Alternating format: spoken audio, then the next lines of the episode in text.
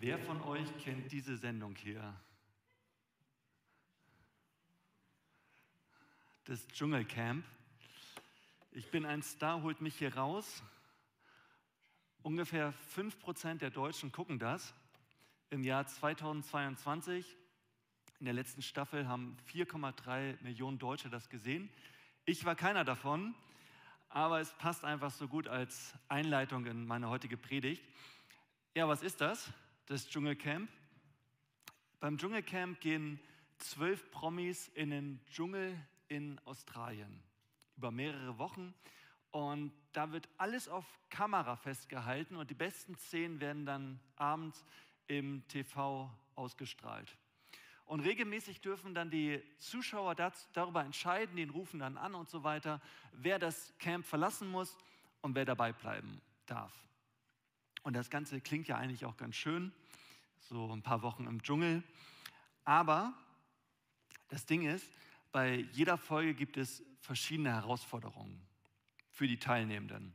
Also zum Beispiel in der ersten Staffel, so habe ich gelesen, musste dann einer so einen Cocktail trinken aus Ameisen, Mehlwürmer und Riesenmaden. Oder die Teilnehmer müssen sich in ein Aquarium stellen, dann werden da Spinnen reingegossen und dann müssen sie da eine Zeit lang mit Schwimmbrille drinne liegen. Und also ich habe mal nachgeschaut im Internet die zehn härtesten Prüfungen im Dschungelcamp und habe dann eins nach dem anderen durchgelesen und gesagt, okay, keine dieser Prüfungen kann ich euch ähm, verraten, weil es einfach wirklich eklig ist. Und ich habe mir die Frage gestellt, wer macht bei sowas mit? Wer gibt sich für sowas hin, da mitzumachen? Ähm, ja, es sind bestimmte C-Promis. Was ist ein C-Promi? Promis auf dem Abstellgleis. Warum? Warum machen die bei sowas mit? Ja, zum einen winkt da natürlich ein Preisgeld, aber zum anderen die ganz große ähm, Motivation da mitzumachen ist, gesehen zu werden. Die Menschen wollen gesehen werden. Gesehen werden zu wollen, das ist so ein ganz großes menschliches Bedürfnis. Soziale Anerkennung ist ganz wichtig. Wo sie fehlt, die, dieses gesehen werden, da fühlen sich Menschen schnell unsichtbar oder vergessen. Und vor allem als C-Promi, als Promi auf dem Abstellgleis, kann man sich natürlich, kann man natürlich Angst davor haben, nicht mehr gesehen zu werden. Aber jeder von uns sehnt sich danach, gesehen zu werden. Es ist sogar entscheidend für die eigene seelische Gesundheit. Da, wo soziale Anerkennung fehlt, da, da, ähm, da werden Menschen antriebslos, ähm, da sind sie unzufrieden und manchmal werden sie sogar krank. Also jeder von uns sehnt sich danach sei es in der Partnerschaft, ja, du siehst mich gar nicht mehr. Du, man sehnt sich danach, gesehen zu werden mit den eigenen Bedürfnissen und mit den einigen, eigenen Anliegen und wie es einem gerade geht. In der Freundschaft. Ich will doch nicht immer derjenige sein, der sich bei den anderen meldet oder der immer nur interessiert ist. Ich sehne mich danach, gesehen zu werden als Individuum im Job. Ich möchte, dass meine Leistung gesehen und honoriert wird und ähm, irgendwie auch mal angesprochen wird. Auch in der Gemeinde. Ich möchte nicht nur gesehen werden, wenn ich gerade etwas geleistet habe. Und bei Gott ist es ganz genauso. Jeder von uns, der an Gott glaubt, hofft doch, dass, dass dieser Gott, der seine Augen überall in diesem unendlichen Universum haben könnte, dass die Augen von Gott genau auf mich gerichtet sind, dass Gott seinen Fokus auf, auf, auf uns hat. Und die Jahreslosung spricht uns genau das zu. Du bist ein Gott, der mich sieht. Und da steckt so viel drin. Da ist jemand, der hat mich immer im Blick. Ich bin nicht unsichtbar unter sieben Milliarden anderen Menschen, sondern da ist jemand, der hat mich im Blick. Dazu zählt auch, ich bin nie allein. Jemand interessiert es, wie es mir geht und jemand kümmert sich um mich und sorgt sich um mich. Also in dieser Jahreslosung steckt wirklich so viel drinne und hinter dieser Jahreslosung steckt eine ganz starke Geschichte, wo auch einiges deutlich wird. Und diese Geschichte möchte ich mir heute mit euch gemeinsam anschauen. Die Geschichte ist eine der ältesten Geschichten in der ganzen Bibel, also uralt. Das Ganze ist passiert vor vielleicht 4000 Jahren. Es geht da um Abraham und seine Familie. Die Geschichte beginnt mit Abraham und Sarai konnten keine Kinder bekommen, da Sarai unfruchtbar war. Eines Tages schlug sie ihrem Mann vor, du weißt, dass der Herr mir Kinder versagt hat. Aber nach den geltenden Gesetzen kannst du mir durch eine Sklavin Kinder schenken. Darum überlasse ich dir meine ägyptische Magd Hagar. Vielleicht werde ich durch sie doch noch Nachwuchs bekommen. Abraham war einverstanden. Kurz als Einstieg in dieser Geschichte gibt es drei Protagonisten. Äh, zum einen ist der Abraham und Abraham ist der Patriarch, das Oberhaupt der Familie, er ist der Boss und alle haben zu ihm aufgeschaut. Also dieser Abraham hatte auf keinen Fall ein Problem damit, irgendwie nicht gesehen zu werden. Sarai war auch hoch angesehen in der Familie, sie war sozusagen wie die Königin der Familie, aber da war diese Sache, Sie war unfruchtbar. Sie konnte keine Kinder kriegen, was damals so wichtig war für Ehefrauen, Nachwuchs zu bekommen. Und Sarai wird sich vielleicht von Gott übersehen gefühlt haben. Das Gefühl gehabt haben, Gott, Gott sieht mich ja gar nicht in meiner Not. Und Hagar, die Sklavin, die Leibeigene Sarais, das war sozusagen die unterste Person der Nahrungskette die wurde von allen übersehen. Die hatte noch nicht mal einen eigenen Willen. Abraham, und Sarai entscheiden für sie, dass sie jetzt schwanger werden soll und ein Kind bekommen soll. Hallo? Das ist doch eine eigene Willensentscheidung. Wie kann das denn über den Kopf hinaus entschieden werden? Ja, und Hagar, ich glaube, als Sklavin fühlte sie sich sowieso, sie, sie hatte sich abgefunden mit diesem Schicksal. Ja, ich werde halt nicht gesehen. Aus heutiger Sicht ist das eine sehr seltsame Konstellation, vor allem, dass diese Magd, diese Sklavin irgendwie zu der Familie dazugehört. Und, ähm, und aber aus heutiger Sicht eine völlig normale, aus damaliger Sicht eine völlig normale Familie, bis auf die Tatsache, dass, dass die Kinder fehlten. Da waren keine Kinder, die durchs Haus liefen oder durchs Zelt. Und ähm, genau dieser Umstand sorgte für einige Irritationen in der Geschichte. Denn Gott hatte Abraham ja ein großes Versprechen gegeben. Gott hatte zu Abraham gesagt, ich will dich zum großen Volk machen und will dich segnen und dir einen großen Namen machen und du sollst ein Segen sein. Also Nachkommen ohne Ende. Aber Sarai war unfruchtbar und hatte keine Kinder. Und ihr merkt, da hast du diese Spannung zwischen Gottes Versprechen und der momentanen Realität. Und vielleicht kennst du ja auch sowas. Ne, du liest gerade einen tollen Bibelleseplan, was Gott dir alles verspricht, oder hast gerade die beste Predigt der Welt gehört und bist ermutigt, was Gott dir alles in dein Leben hineinspricht. Hast die Predigt an Heiligabend von Jürgen gehört, von Gottes Treue und sagst, ja.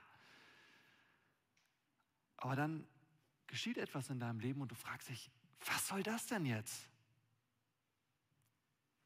Oder Du bittest Gott, seine Versprechen wahrzumachen, aber wie lange sollst du noch warten auf Gottes Eingreifen? Du sagst vielleicht, Gott, du siehst mich doch hier in meiner Lage. Wieso tust du nichts? Also wir kennen das, diese Zerrissenheit. Und manche von uns haben auch von Zeit zu Zeit damit zu kämpfen.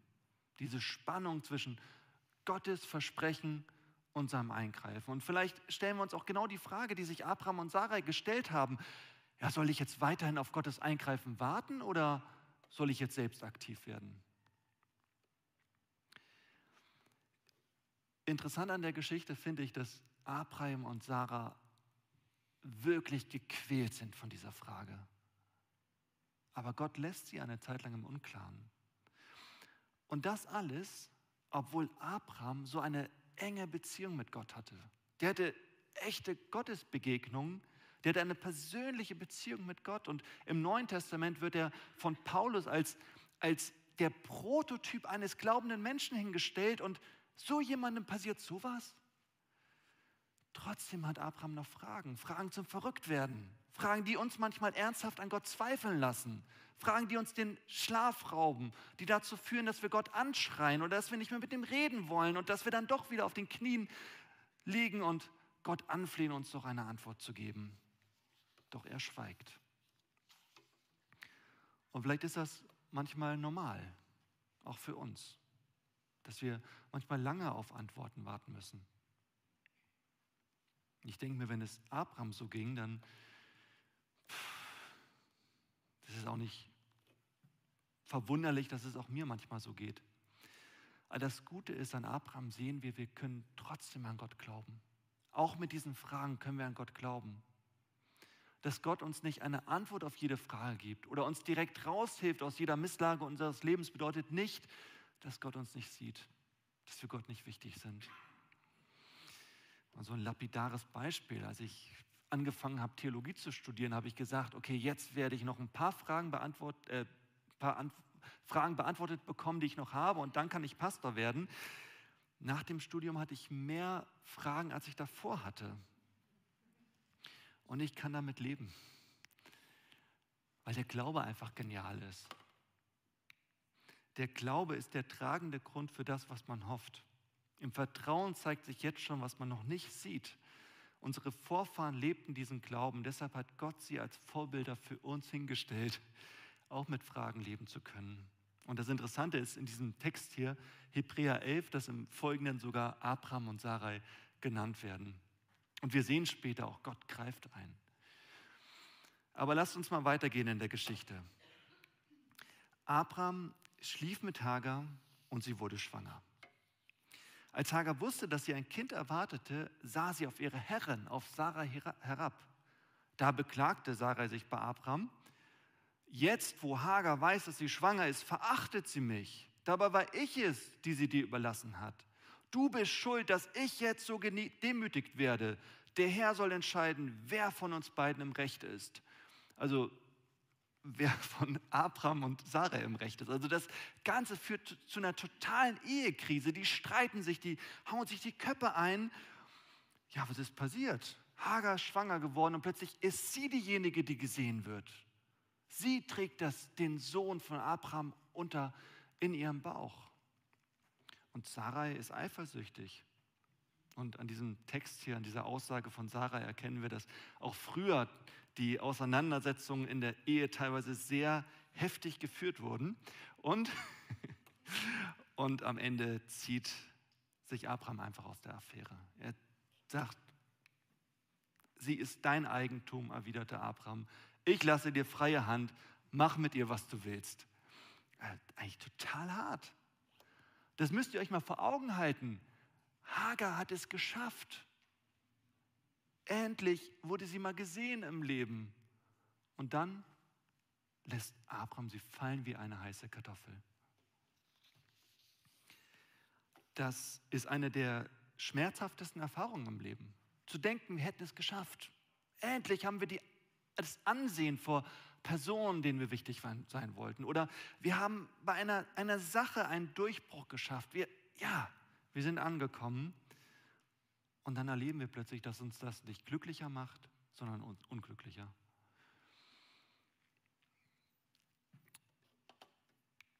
In der folgenden Zeit behandelte Sarai Hagar so schlecht, dass sie davonlief. Also sie wird so schlecht behandelt und, und Abraham schaut einfach weg. Sie fühlt sich ungesehener als je zuvor. So ist das manchmal im Leben. Wir dachten, wir seien etwas Besonderes und dann bricht alles zusammen. Wir denken, wir seien die Könige der Welt und dann gehen wir unter, so wie die Titanic. Oder ein anderes Beispiel. Ähm, wer von euch kennt Usain Bolt? Das ist der schnellste Mensch der Welt. Das ist dieser Sprinter, der dann immer, wenn er gewonnen hat, dann immer so dasteht. Und ähm, ich habe mal so ein Video von ihm gesehen, wo er dann gerade gewonnen hat und er, er guckt dann wirklich in die Kamera und fragt die Zuschauer, Who's number one? Who's legend? Me. I am legend. Also der Typ ist wirklich von sich, von sich angesehen. Und dann, wenn er den Sprint gewonnen hat, sind die Kameras nur auf ihn gerichtet. Alle sehen ihn. Wird Zweiter und Dritter geworden, ist es völlig egal. Alle Blicke sind auf ihn gerichtet. Und ich fand das so interessant. 2011, WM-Finale in Südkorea. Usain Bolt steht natürlich in der Mitte. Er hatte auch die, das Halbfinale und die Läufe davor, ist er immer locker weitergekommen. Und der Schuss ertönt, aber Usain Bolt macht einen Fehlstart. Er ist zu früh losgelaufen. Und man sieht schon an seinem Gesicht, ah, das bedeutet die Disqualifikation. Und man sieht noch, wie er die Laufstrecke verlässt und einfach hineingeht in die Katakomben, sich einfach den Blicken der Menschen entzieht. Und das kennen wir. Wir wollten so hoch hinaus, aber am Ende wollen wir uns nur noch verkriechen.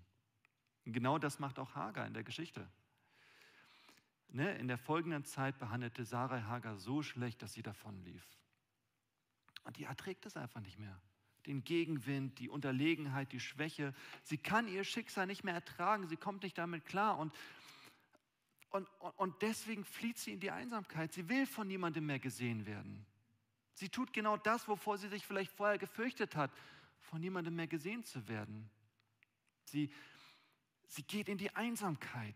Sie sagt, ich will jetzt einfach mal allein sein. Sie fühlt sich wahrscheinlich auch sehr allein.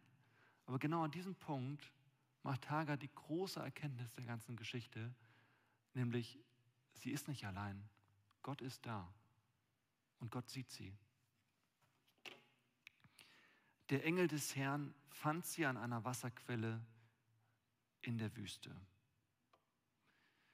Und plötzlich hat Hagar diese Erkenntnis, hey, da ist doch noch viel mehr als das, was ich vorher mal für so wichtig gehalten habe. Da ist viel mehr als das, was mich in diese verflixte Lage gebracht hat. Gott ist da, auch in meinem Scheitern, auch in meinem Verlassensein. Und ähm, und genau diese Selbererkenntnis, dass Gott da ist, die machen wir auch manchmal erst, wenn, wenn wir in diese Lagen hineingeraten sind. Wenn wir plötzlich in der Einsamkeit sind, wenn wir mal alleine sind. Manchmal lässt Gott auch bewusst zu, dass wir in solche Lagen geraten, weil er sich so danach sehnt, dass wir ihn endlich mal wieder wahrnehmen. Ich sage mir da manchmal, hey, Silvanus, nimm dir solche Zeiten bewusst, bevor du in solche Zeiten hineingezwungen wirst. Nimm dir bewusst diese Zeiten, diese Wüstenzeiten, so wie Hagar da in der Wüste war. Gebetszeiten, auch mal ein paar Tage im Kloster vielleicht, auch mal vielleicht ein Schweigevormittag. Ich habe das meinem Hauskreis vorgeschlagen letzte Woche. Ähm, Fastentage. Gott sehnt sich danach, dass ich auch mal nichts tue, dass ich einfach mal in die Einsamkeit gehe, in die Wüste, wo mich niemand anders sieht. Jesus spricht da vom stillen Kämmerlein so wie Hagar, denn genau dort will Gott uns begegnen. Und dort stellt er uns dann manchmal auch so ganz interessante existenzielle Fragen, wie hier zum Beispiel der Engel des Herrn begegnet Hagar in der Wüste und das Erste, was er sie fragt, ist, wo kommst du her und wo willst du hin? Also so eine ganz wichtige Frage, die sich wirklich mal lohnt, sich zu stellen. Ja, wo komme ich denn eigentlich hin und wo will ich eigentlich hin? Was will ich eigentlich erreichen im Leben? Was will Gott mit mir erreichen? Für Menschen, die immer sagen, hey, ich, ich muss irgendwie angepasst leben, so wie Hagar. Ich muss mich anpassen, ist diese Frage gar nicht so einfach zu, zu, zu beantworten. Aber Gott begegnet dir und stellt dir diese Frage, woher kommst du eigentlich, wohin gehst du eigentlich? Welchen Weg soll dein Leben mal ein, einschlagen? Und vielleicht auch, wo willst du mal ankommen? Für solche Fragen eignen sich Wüstenzeiten so wie bei Hagar. Ich habe mal so eine Zeit erlebt, da habe ich mir wirklich diese Frage gestellt. Ich war, bevor ich hierher kam, in die Torstraße, mm, lief es irgendwie, also waren so, habe ich mir wirklich diese Frage gestellt, soll ich bleiben oder soll ich gehen, wie soll ich mich jetzt verhalten? Und ich bin dann ins Kloster in Finkenwerder gegangen und da ähm, war ich mit meiner Frau zusammen und es war total toll, es waren noch andere Leute da, mit denen haben wir dann abends zusammen Raclette gegessen. Und als wir gerade am Silvesternachmittag einkaufen gehen, hatte meine Frau diese grandiose Idee, hey, lass uns doch die nächsten Tage einfach fasten. Und ich habe zu der Zeit gerade so gerne gegessen und wir waren ja auch gerade auf dem Weg in dieses Geschäft, um einzukaufen. Und dann habe ich mich aber darauf eingelassen und gesagt, ja, ich habe doch diese ganzen Fragen an Gott und vielleicht will er ja, dass ich einfach mal auf ein paar Dinge verzichte, damit er reden kann. Und ähm, dann haben wir wirklich gefastet. Und an unserem, unserem ersten Fastentag habe ich dann auch zu meiner Frau gesagt, pass auf, den zweiten Fastentag werde ich noch etwas intensivieren. Ich werde am zweiten Fastentag auch mit niemandem reden und niemandem in die Augen gucken. Und meine Frau sagte sofort, okay, dann fahre ich aber morgens direkt los. Sind wir morgens aufgestanden. Ich habe sie nicht angeguckt. Wir haben uns ins Auto gesetzt. Ich habe sie immer noch nicht angeschaut. Dann hat sie mich nochmal in den Arm genommen und ich war so. Und ähm, dieser, dieser zweite Fastentag war ultra intensiv. Ich weiß noch, ich saß dann abends in, einem, in einer Neujahrsmesse und ähm, das war ein katholisches Kloster und ich habe doch einer Person in die Augen geschaut, nämlich dem Priester, der dann gesagt hat, ohne den Segen Gottes lasse ich sie nicht gehen. Hat er mir die Hand geschüttelt, dann habe ich ihm natürlich in die Augen geguckt. Aber ich muss euch sagen, ganz ehrlich, nach dieser Wüstenzeit, nach dieser Zeit im Kloster, ich war wie ausgewechselt. Es waren nur ein paar wenige Tage und wir bedenken mal, das Jahr hat 365 Tage und ich war zwei Tage am Fasten, aber ich bin dann neu rausgegangen mit einer neuen Energie. Und den Meinungen anderer Leute, denen ich so, von denen ich Gegenwind bekommen habe zu dieser Zeit, den konnte ich wirklich nur so trotzen, weil ich wusste, was Gott will und was ich will. Und bei Hagar ist genau das der Fall. Sie bekommt neue Orientierung. Sie bekommt eine neue Perspektive. Sie bekommt neue Hoffnung, neuen Optimismus, einen Ausblick in die Zukunft, der sie alles momentan ertragen lässt. Da sagte der Herr, der Engel des Herrn zu ihr, geh zu Sarah zurück, bleib ihre Sklavin und ordne dich ihr unter. Ich werde dir so viele Nachkommen schenken, dass man sie nicht mehr zählen kann. Also das heißt, Hagar bekommt ja eine ganz neue Perspektive von Gott, einen neuen Ausblick in die Zukunft. Sie bekommt so viel Rückenwind von Gott, dass, sie, dass der Rückenwind stärker ist als all der Gegenwind, der ihr entgegenpustet. Sie bekommt eine innere Stabilität und Stärke, dass, dass das alles übersteigt, was in ihr drinnen an Schwäche vorhanden ist. Sie bekommt eine Resilienz für alle kommenden Herausforderungen. Und genau dasselbe kann uns auch begegnen, wenn Gott uns begegnet ist. In der Einsamkeit. Der weitere Weg wird klar und sichtbar. Das ist mir passiert. Vielleicht wäre ich ja gar nicht hier gelandet, wenn ich drei Tage nicht da im Kloster gewesen wäre. Ja, Gott gibt uns neue Perspektive und Hoffnung. Welche Probleme tragen Menschen mit sich rum? Man ist vielleicht mit dem Job unzufrieden. Und Gott schenkt dir neue Perspektive. Das Wetter macht dich fertig. Gott gibt dir diesen Blick in die Zukunft, dass ein neuer Sommer bevorsteht. Und manchmal können wir auch Gottes Licht in uns spüren, wenn wir einfach tief im Gebet versunken sind. Oder unsichere Zeiten stehen uns bevor. Wir machen uns Sorgen. Ja, Gott sagt uns, macht euch keine Sorgen. Blick auf das Heute und morgen werde ich auch da sein und dich unterstützen und für dich sorgen. Oder wir haben Menschen verloren, die wir geliebt haben. Ja, Gott sagt uns, hey, schau in die Zukunft. Da werden wir alle wieder vereint sein. Oder meine Gesundheit spielt nicht mit so mit und ich gehe ins Gebet und plötzlich werde ich dankbar dafür, in was für einem Land wir leben können. Für das Gesundheitssystem, mit dem Gott uns auch segnet.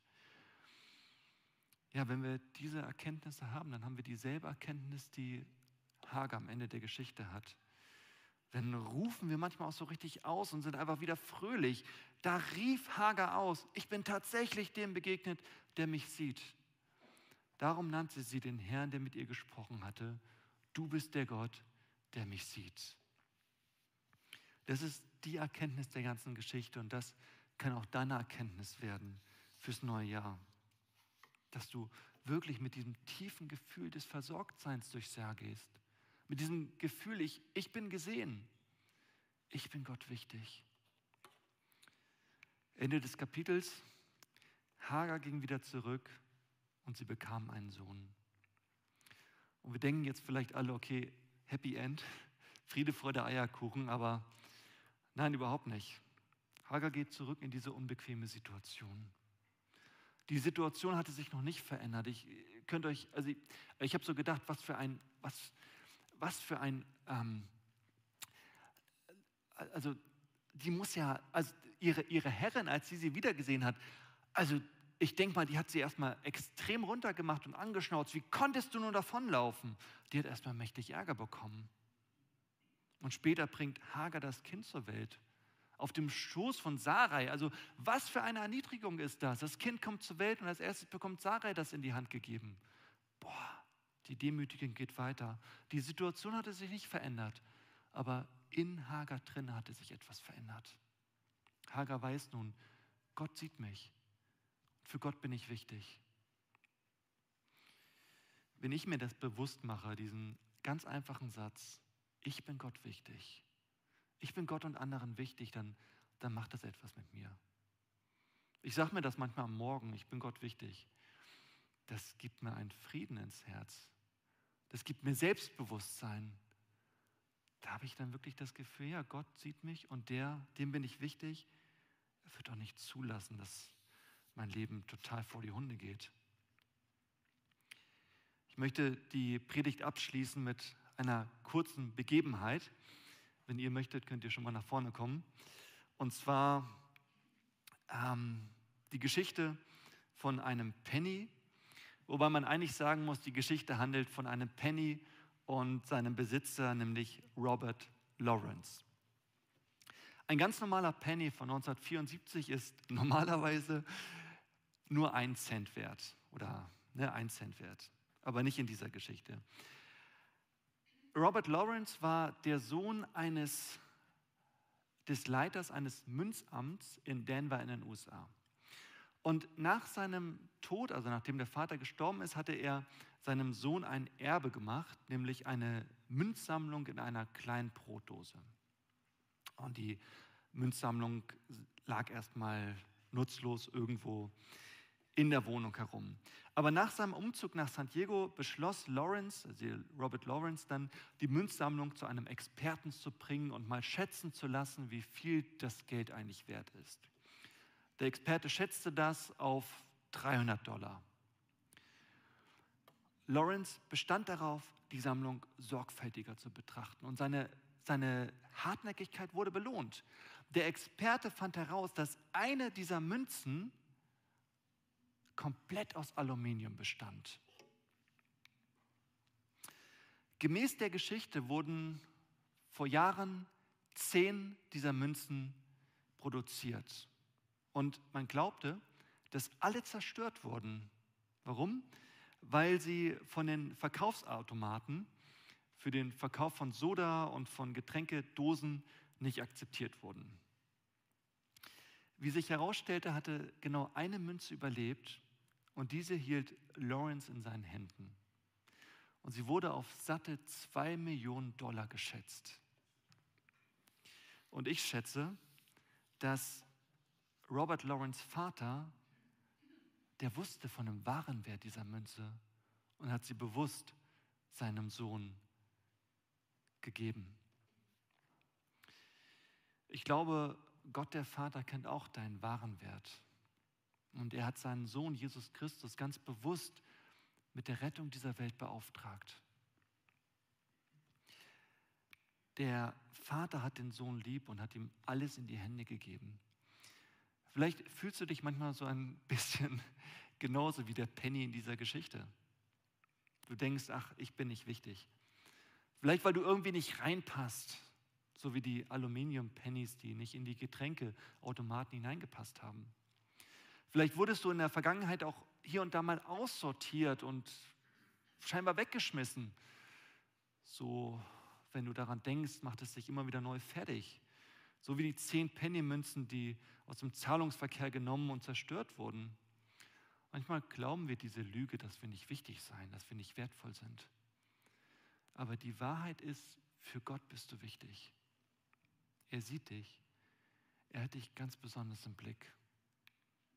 Und er ist einfach froh, dass er dich gefunden hat. Jesus Christus, Gottes Sohn, hat auch echte Hartnäckigkeit bewiesen. Als er am Kreuz hing, hat er dich bereits im Blick gehabt. Als Jesus am Kreuz hing, war das kein schöner Anblick für den Vater. Vielleicht konnte Gott der Vater auch nicht mehr hinschauen, weil es so grässlich war. Und vielleicht ist Jesus Schreien am Kreuz ja so zu verstehen, Gott, warum hast du mich verlassen? Ja, warum hat Gott den Blick von seinem Sohn abgewandt?